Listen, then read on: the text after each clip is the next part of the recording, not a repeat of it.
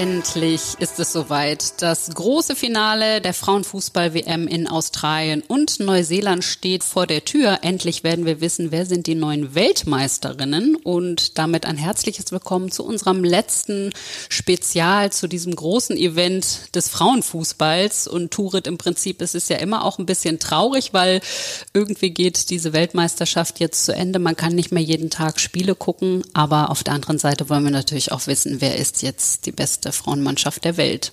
Ja, total. Und ich muss sagen, ich weiß gar nicht mehr, wie ich meine Vormittage ab jetzt verbringen soll. Ich finde das schon immer so eine Umstellung nach der Gruppenphase. In der Gruppenphase hast du immer jeden Tag Spiele. Dann in den K.O.-Phasen, da hast du schon immer ein paar Tage, wo du aussetzen musst. Und wenn die WM jetzt vorbei ist, wie gesagt, ich habe mich so daran gewöhnt, vormittags und morgens Fußball zu gucken. Ist gar nicht, wo ich mein, äh, wie ich meinen ersten Kaffee jetzt morgens trinke. Ja, so. ich fand's auch super. Also schön noch gemütlich, manchmal sogar im Bett noch schnell auf dem iPad mal geguckt, Kaffee getrunken und jetzt muss man plötzlich wieder wieder zum anderen Fernsehprogramm zurückkehren. Wobei, da muss ich sagen, gucke ich ganz, ganz wenig Fernsehen, weil so viel gibt's ja wirklich nicht. Aber gut, das ist ein anderes Thema. ähm, wenn wir jetzt schon mal ganz kurz aufs Finale blicken, England gegen Spanien, sind das für dich auch die beiden stärksten Mannschaften, die sich da am Ende durchgesetzt haben? Ich muss ehrlich sagen, ich habe lange drüber nachgedacht und ja, klar, Spanien, trotz der ganzen äh, Baustellen, die um die Mannschaft herum in den letzten Monaten, äh, die es um die Mannschaft herum gegeben hat, haben sie schon ein extrem gutes Team, muss man sagen. Sie haben mich schon spielerisch während des Turniers überzeugt, obwohl sie ja einmal sehr deutlich gegen Japan verloren haben. Und auch England, vielleicht muss man England äh, jetzt zu England sagen, dass sie schon eine Art Turniermannschaft sind, weil wenn man sich Englands Ergebnisse anguckt, gerade aus der Gruppenphase, wo sie ja 0-0 gegen Portugal gespielt haben, 1-0 gegen Haiti gewonnen haben und auch nur 1-0 gegen Dänemark, war es jetzt nicht super souverän, aber sie haben einfach ihre Aufgaben während des Turniers erfüllt und dann stehst du einfach auch im, am Ende äh, vielleicht verdient im Finale. Wobei ich sagen muss, dass so Mannschaften wie Schweden, äh, Japan, Brasilien hätte ich auch noch oder Frankreich hätte ich auch noch ähm, ja gedacht, dass sie ein bisschen weiterkommen. Ich, gerade Brasilien hätte ich mir sogar auch gewünscht, die noch ein bisschen länger zu sehen. Ja, aber im Endeffekt sind es, glaube ich, dann schon zwei Mannschaften, die es sich auch verdient haben. Denkst du es auch? Ja, es gab natürlich auch viele Mannschaften, denen wir das auch gegönnt hätten, die uns auf jeden Fall auch begeistert haben auf dem Platz oder auch außerhalb, wie natürlich die Matildas. Ich meine, das war ja Wahnsinn, was da beim Halbfinale los war. Richtig Gänsehautatmosphäre wieder im Stadion und beim Tor von Sam Kerr. Man konnte das ja in den sozialen Netzwerken sehen, was da zum Beispiel beim Fanfest in Sydney abgegangen ist. Also das wäre natürlich nochmal so ein bisschen die Kirsche auf der Sahnetorte gewesen, wenn sie ins Finale gekommen wären. Aber gut, jetzt sind es jetzt die Europameisterinnen, die sich also den zweiten Titel holen können. Und ähm, das wird, glaube ich, auf jeden Fall ein sehr hochklassiges Finale. Äh, mit Australien ist dann auch die letzte Mannschaft ausgeschieden, die nicht aus unserem Kulturkreis kommt, also aus Europa.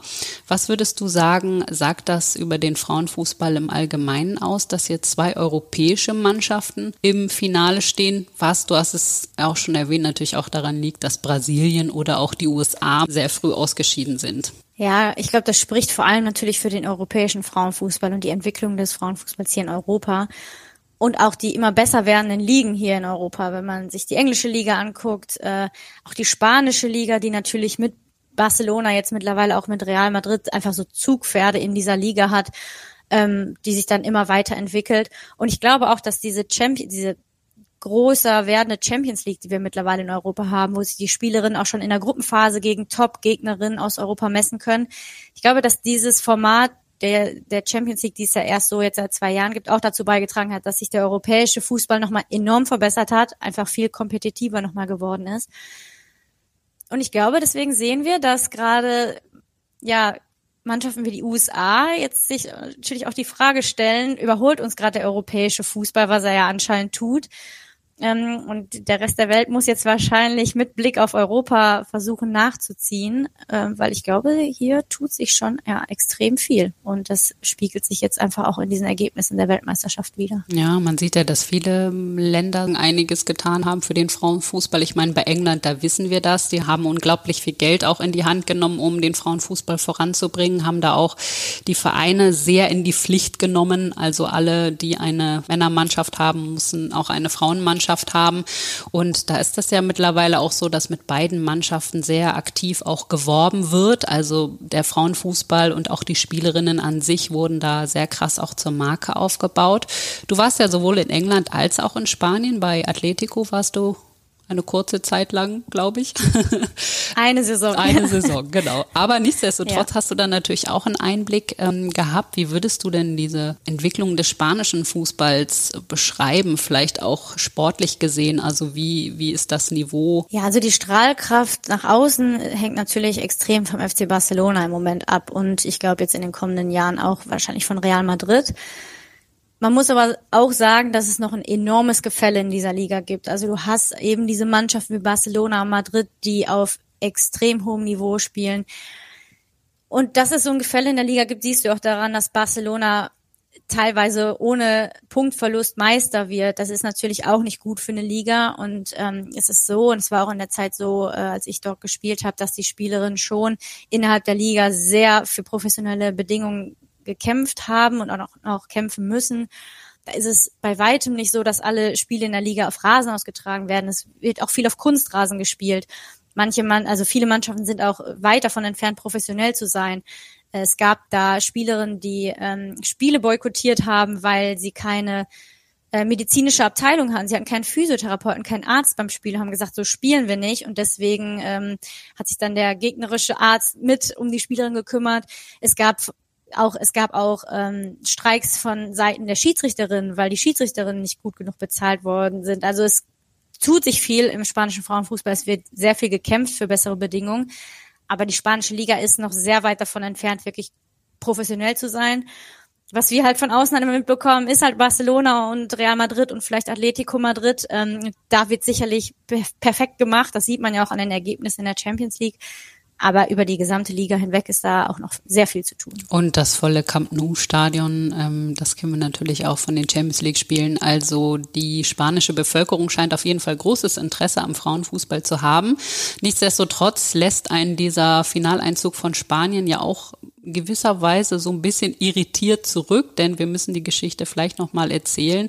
Vor ja fast einem Jahr, also im vergangenen September, haben sich 15 Spielerinnen an den Verband gewandt und haben gesagt, also die Situation mit dem Trainer sei unerträglich und sie sehen ihre Gesundheit und ihren emotionalen Gemütszustand beeinträchtigt. Es ging da um unzureichende Trainingsabläufe, um Kontrollwahn und Druck und die Reaktion des Verbandes war dann, also man werde den betroffenen Frauen nicht gestatten, die Kontinuität des Nationaltrainers und seines Stabes in Frage zu stellen, da derartige Entscheidungen nicht in ihren Zuständigkeitsbereich fallen und diese Art von Manöver sind schädlich und entsprechen nicht den Werten des Fußballs und des Sports. Also irgendwie bleibt man da ja so ein bisschen fassungslos zurück, weil man erstmal das Gefühl hat, es sind 15 Spielerinnen, also es sind ganz schön viele. Wenn es weniger sind, könnte man vielleicht auch mal äh, denken, die Wahrheit liegt irgendwo in der Mitte. Aber wenn so ein Großteil der Spielerinnen sich gegen den Trainer ausspricht, also dann kann man ja eigentlich fast gar nicht mehr sagen, da ist nichts dran und dass dann da so drüber hinweggegangen wird und das Ganze so abgebügelt wird, das äh, wirft natürlich erstmal ein komplett schlechtes Licht auf den spanischen Verband, oder? Ja, und es ist, ich finde es auch einfach erschreckend, weil im öffentlichen Statement wurde auch gesagt, dass ähm, die Spielerin sich öffentlich entschuldigen müssen. Und erst wenn sie sich öffentlich entschuldigt haben, würden sie wieder ähm, zur Nationalmannschaft eingeladen werden. Also da sind die Spielerinnen alles andere als, erwachs als, als erwachsene und mündige Frauen behandelt worden, sondern ähm, ja, und wie du schon sagst, also wenn 15 Spielerinnen nicht mit dem Trainer zufrieden sind, ähm, ich bin auch immer, ich bin kein Fan davon, dass wenn Spieler nicht mit dem Trainer zufrieden sind, dass man direkt den Trainer rauswirft, aber bei 15 Spielern, ich finde es dann schon erschreckend, da muss was wirklich vorgefallen sein. Da muss es wirklich Zustände gegeben haben, die nicht tragbar gewesen sind. Und dann, finde ich, kann sich ein Verband nicht hinter den Trainer stellen, wenn es ähm, ja, wenn so viele Spielerinnen sind, die sich da zusammen gegen den Trainer aussprechen. Im Endeffekt muss man natürlich sagen, dass es jetzt auch für gerade für die Spielerin total schade ist, die äh, jetzt bis zuletzt gesagt haben, sie möchten nicht nominiert werden, weil das einfach Spielerinnen sind, die bei einer Weltmeisterschaft einfach dabei sein müssen aufgrund ihres Namens, aufgrund ihrer Leistung. Wir sprechen da von einer Mapi Leon. Das ist die für mich eine der besten Innenverteidigerinnen der Welt oder Patri Guijarro, die im Champions League Finale Wolfsburg auseinandergenommen hat. Äh, das sind Spielerinnen, die müssen bei einer WM dabei sein. Das sind Spielerinnen, die haben sich das auch eigentlich verdient. Und dass diese Spielerinnen jetzt ähm, nicht dabei sind, weil es äh, mit dem Trainer nicht funktioniert, das finde ich einfach erschreckend und schade, weil die Spielerinnen sich das auch verdient haben. Und ich finde, das ist ja auch das, was du als Spielerin möchtest. Du möchtest bei Weltmeisterschaften teilnehmen, du möchtest für dein Land spielen. Dass ihnen das jetzt verwehrt bleibt in diesem Fall, da durch diese Sache, ist wirklich schade und traurig. Ähm, ja, und äh, wirft schon ein schlechtes Licht auf jeden Fall auf den spanischen Fußball und auf den spanischen Verband mhm. insbesondere. Es ist vor dem Hintergrund auch ganz interessant, dass es schon damals rund um die WM 2015 auch einen Protestbrief von den damaligen Spielerinnen gab gegen den Coach von früher, Ignacio Quereda hieß der, und der ist dann zurückgetreten und dadurch ist Jorge Wilda quasi ins Amt gekommen. Also es scheint ja auch wirklich ein sehr männlich geprägter Verband zu sein, in dem Frauen erstmal nicht viel zu melden haben. Ähm, die Frage, die sich jetzt natürlich stellt, wie geht das jetzt zusammen mit diesem Finaleinzug? Also auch so aus deiner Perspektive der ehemaligen Spielerin, du hattest ja auch viele Trainer oder Trainerinnen. Braucht es gar keine Harmonie oder entsteht da quasi auch so ein Geist innerhalb der Mannschaft? Weil ähm, bei den Fernsehbildern der, der Spiele sieht man ja schon, also erstmal feiert die Mannschaft im Prinzip für sich und der Trainerstab für sich. Klar, man klatscht sich dann irgendwie auch nochmal ab oder der Trainer holt alle Spielerinnen zum Kreis zusammen. Aber man spürt schon, dass da jetzt nicht irgendwie so eine enge Bindung besteht, finde ich. Also es hat schon eher so das Bild von zwei Lagern im Prinzip. Also wie ist ja. dieser sportliche Erfolg? Denn ins Finale muss man ja auch erstmal kommen. Wie, wie ist das deiner Meinung nach zu erklären? Ich fand es auch bezeichnend. Ich habe auch im Fernsehen gesehen, dass die Jubeltrauben schon sehr getrennt voneinander waren, zumindest anfangs. Manchmal hast du natürlich dann als Mannschaft das Glück, wenn du, wenn es innerhalb der Mannschaft stimmt zwischen den Spielerinnen, dass sich dann auch eine Art ähm, wir gegen den Trainer äh, äh, Stimmung entwickeln kann. Das heißt, dass du dich als Team so einschwörst, gegen alle Widerstände und dann auch im Zweifel gegen, gegen den Trainerstab, dass es halt trotzdem fußballerisch irgendwie funktionieren kann, weil du einfach so eine geschlossene Einheit bist. Ähm, und das scheint jetzt gerade bei Spanien der Fall zu sein. Und ich finde es ja natürlich auch einfach unfassbar, wenn man sich, wenn man sich anschaut, wir haben gerade schon drei Spielerinnen genannt, die nicht mit dabei sind. Wenn man sich anguckt, wer noch nicht mit dabei ist, die Teuterin von Barcelona, Sandra Panos oder Leila Uabi, Laia Alexandri oder auch Lucia Garcia, wenn man diese Spielerinnen alle zusammennimmt, könnte man eigentlich noch eine Nationalmannschaft stellen. Das zeigt schon, was für ein enormes Talent und Potenzial, ähm, was für qualitativ gute Spielerinnen es einfach in Spanien gibt, dass du theoretisch zwei Weltklasse-Nationalmannschaften aufstellen kannst. Aber ja, wie gesagt, ich glaube, es ist dann so ein bisschen die Stimmung, die sich dann in der Mannschaft entwickeln kann. Wir wir gegen alle Widerstände und das scheint gerade in Spanien der Fall zu sein. Das könnte natürlich ganz gut passen. So jetzt erst recht hat man sich irgendwie zusammengefunden und so einen ganz eigenen Geist in der Mannschaft vielleicht entwickelt, weil du hast es gesagt, ich meine auch Alexia Putellas, über die so viel gesprochen wurde, ist ja nach ihrer Verletzung im Prinzip auch noch gar nicht wieder richtig zurück mit der Mannschaft. Also es gibt da noch so, so viel Qualität in dieser Mannschaft, die wir gar nicht auf dem Platz gesehen haben. Wenn wir mal über die Gegnerinnen sprechen, also England, die Europameisterinnen, das wissen wir ja leider nur zu gut, weil sie die deutsche Mannschaft ja im Finale in England besiegt haben.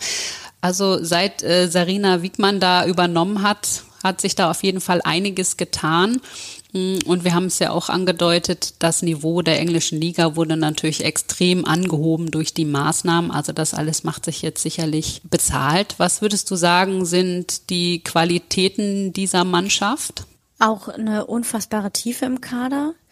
Ähm, auch England hat ja einige verletzungsbedingte Ausfälle zu verkraften gehabt vor dem Turnier, worüber aber überhaupt nicht so gesprochen wurde wie in Deutschland bei äh, den Ausfällen, die wir in Deutschland hatten, einfach weil du auch da in England so viele Spielerinnen hast, die das äh, kompensieren konnten.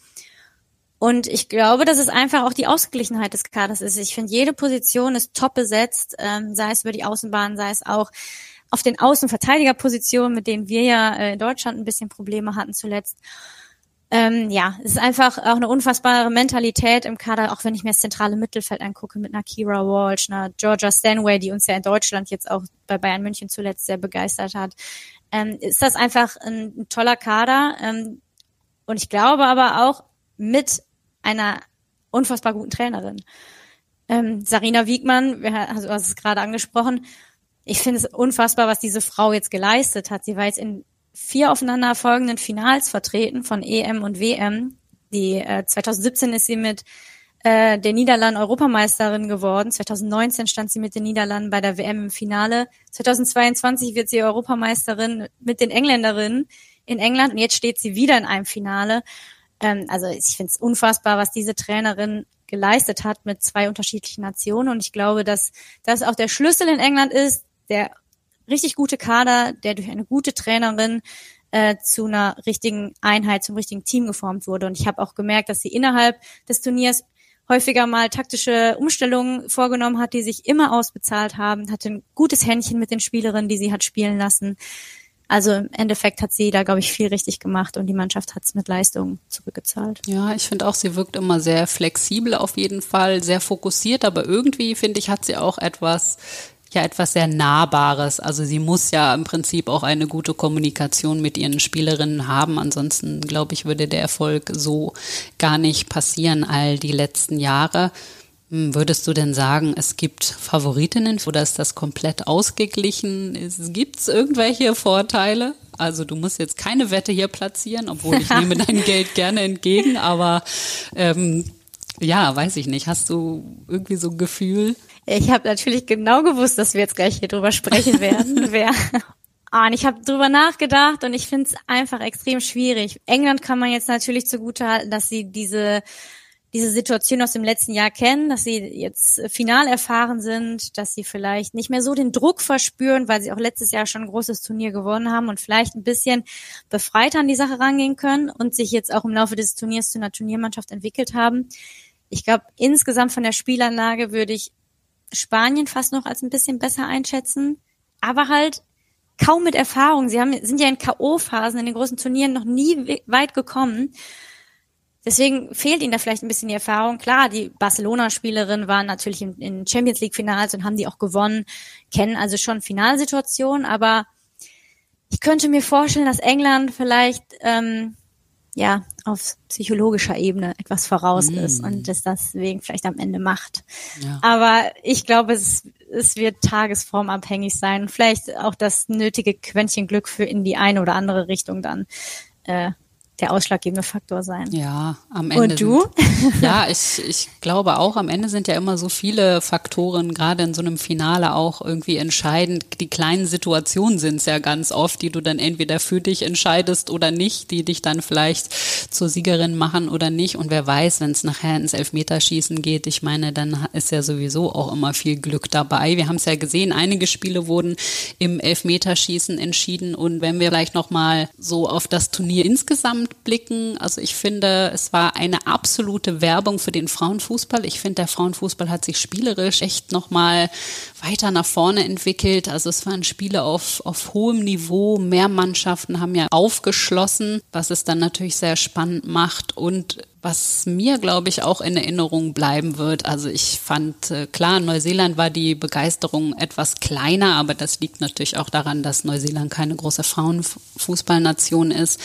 Aber die Begeisterung in Australien, das fand ich schon echt richtig, richtig gut. Und ich habe irgendwie gedacht, das ist genau der richtige Flecken Erde für dieses Turnier jetzt zu diesem Zeitpunkt gewesen, oder? Ja, und vor allen Dingen auch, wie die Mannschaft, die australische Mannschaft dann sich in dieses Turnier gekämpft hat und wie sie wirklich ihr Leben Spiel für Spiel auf dem Platz gelassen haben, ähm, um da Runde für Runde weiterzukommen. Ich muss auch sagen, dass ich äh, jetzt zuletzt beim Spiel gegen die Engländerin, als Sam Kerr das Tor gemacht hat, ich bin aufgesprungen, weil ich den Australierinnen einfach auch so gegönnt hätte. Ich meine, im Endeffekt ähm, haben sie ja trotzdem noch das kleine Finale, das wollen wir ja auch nicht unterschlagen, dass sie jetzt gegen Schweden am Samstag spielen und sich immerhin Platz drei sichern können.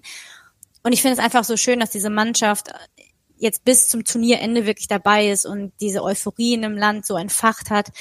Ähm, ich habe teilweise auch Videos gesehen aus, ich weiß nicht, das ging bei Social Media rum, wo Menschen im Flugzeug ja. äh, dieses Elfmeterschießen geguckt haben, dann gemeinsam gejubelt haben. Und wenn eine Mannschaft das schafft, in so einem Land so eine Euphorie zu entfachen, dann, wie du schon sagst, dann war es einfach der das perfekte Turnier äh, auf dem richtigen Fleckchen Erde zur richtigen Zeit. Ähm, und wir haben ja in unserer ersten Folge mit Alexander Baumjohann äh, gesprochen, der sich das ja genau das erhofft hat für den australischen Fußball und ich kann mir vorstellen, dass er doch jetzt auch Spielerinnen äh, nach Australien wird locken können, weil ich glaube, äh, ja, mehr Werbung für den Frauenfußball insgesamt und auch für den australischen Fußball konnte man eigentlich nicht machen. Ja, er hat jetzt wahrscheinlich viel zu tun. Da müssen wir noch mal demnächst bei ihm äh, nachfragen. Ja, also ich finde auch und Sam Kerr, was für eine coole, gute Spielerin. Von ihr hätte ich eigentlich gerne noch mehr gesehen. Schade, dass sie am, am Anfang verletzt war. Und das ist überhaupt schade, weil im Prinzip ist diese Frauen-WM auch die Bühne gewesen, wo man all diese Stars mal sieht, weil man gar nicht so viel Zugriff hat ähm, auf die einzelnen Frauen-Bundesligen. Das ist natürlich bei den Herren noch anders Stars, da sind alle Ligen, die Premier League oder auch äh, die Spanische Liga einfach überall so präsent, dass man alle immer sehen kann. Ähm, ja, also ich glaube, wir nähern uns dem Ende unserer Spezialfolgen zu diesem Turnier. Das nächste große Turnier der Frauen findet dann übrigens 2025 statt, die Europameisterschaft in der Schweiz. Und bis dahin ist die deutsche Mannschaft ja hoffentlich auch wieder ganz oben angekommen. Ich finde, man hört gar nichts mehr davon. Nach unserem Ausscheiden jetzt ist es doch relativ ruhig geworden, oder? Ja, komisch. Ich habe auch nichts mehr gehört. ja. Also mal gucken, was wir da vielleicht in den nächsten Wochen noch für Analysen äh, bekommen, für Ideen, was man jetzt noch umsetzen möchte, um wieder auf die Erfolgsstraße zurückzukehren. Das äh, behalten wir natürlich für euch im Auge, denn wir melden uns selbstverständlich ja auch ganz bald wieder mit unseren regulären Folgen und da werden wir natürlich auch Protagonisten aus der Bundesliga, aber auch aus der Frauenbundesliga wieder besuchen und werden da sicherlich auch weiter spannende Einblicke in den Frauenfußball bekommen. Genau. Also wünsche ich uns allen ein schönes kleines Finale und ein schönes Finale am Wochenende. Ähm, mal sehen, wer es am Ende für sich entscheidet. Ganz genau. Viel Spaß dabei und bis bald. Ciao.